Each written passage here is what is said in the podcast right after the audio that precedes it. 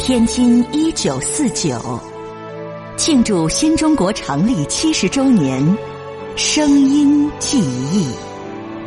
中华人民共和国中央人民政府今天胜利了。开国大典，北京天安门广场升起了第一面五星红旗。一九二五年出生的屈根元老人对五星红旗有着一份特殊的感情。一九四九年春天，二十四岁的屈根元离开了学徒六年的化工商行，准备和几个朋友自主创业。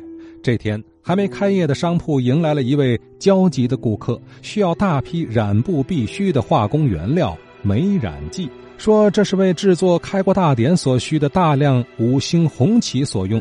而当时美染剂还只能依靠进口，如此之大的用量一时难以凑齐，赶制任务陷入困境。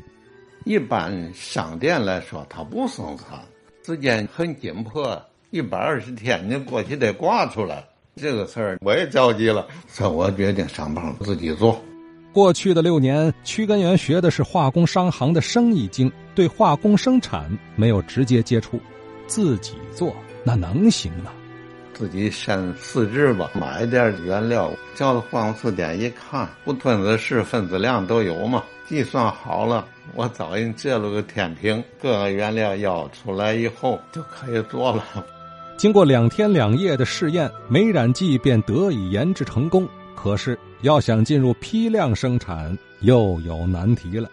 没有设备，你看那包子铺和面用那个大钢瓦盆嘛。我就拿那个配料，这熬的时候，它得蒸发，把水分蒸发出去。我就煤球炉子，上面有十脸盆，一个煤球炉子配俩盆，十个炉子就二十个盆，倒班熬。弄好了以后呢，把那个塞子坐在那个盆上，往下倒里头去，水就下来了。控干了以后呢，院子里头铺上石，到石上过过风就行了。就这样，屈根源用一套土办法。熬出了近十吨的美染剂，不仅满足了天津的需要，还给青岛、上海发了货。六月上旬，我产品就出来了，天津工厂就开了工了。我经营化工原料就是为工业服务的，你不想办法干怎么办？那工厂在那停工等着呢。国家那是提出来了，千方百计要恢复生产呢。你要不这么干，你要正等条件都具备了。那真多少年了，送餐的事不能等。